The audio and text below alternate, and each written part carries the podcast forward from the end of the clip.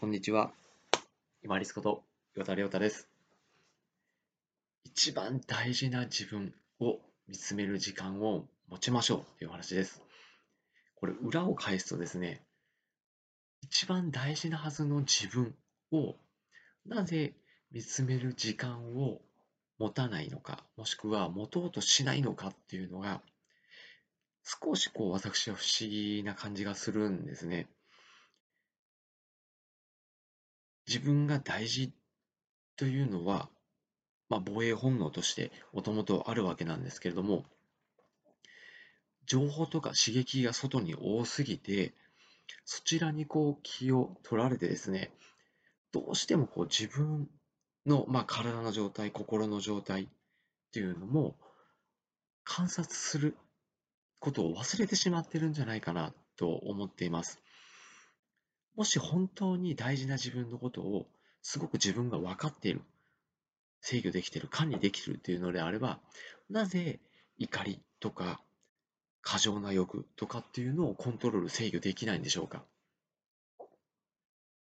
それはやっぱり自分の状態をちゃんと見つめて、そしてどういうふうにしていけば、その怒り、もしくは過剰な欲望というのをコントロールできるのかという方法を少しこう試行錯誤しながら自分なりに合うやり方を取り入れるっていうところに向かう時間を持ってないからじゃないかなと私は思ってます。それがやっぱりこう生きる上で、まあ、時間の浪費だったりエネルギーの浪費にすぐつながりますので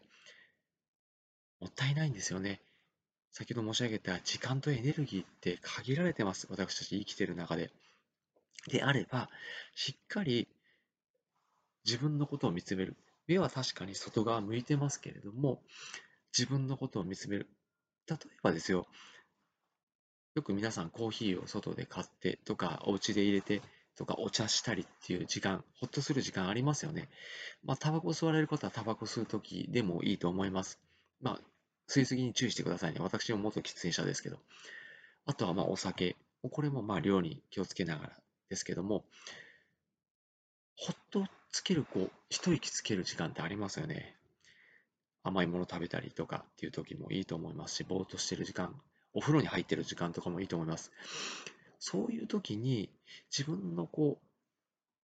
思い悩んでることとか考えてることとかですね、まあ自分についての事柄ですよね。まあ、健康しかり、心理的な面しかり、体の状態ですね。そういったところを自分でしっかり目を内側に向けて見つめる時間を持ちましょう。そうすると、遠からず結局自分を守ろうとしたり、自分の得になろうとする行動を遠回りでするんではなくて、先に自分を見つめて、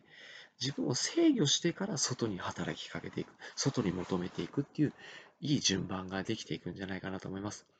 大事な自分をまず先に見つめる。そして、コントロール、制御しながら、外に刺激を求めに行ったり、外に働きかけていったりするようにしましょう。順番は逆です。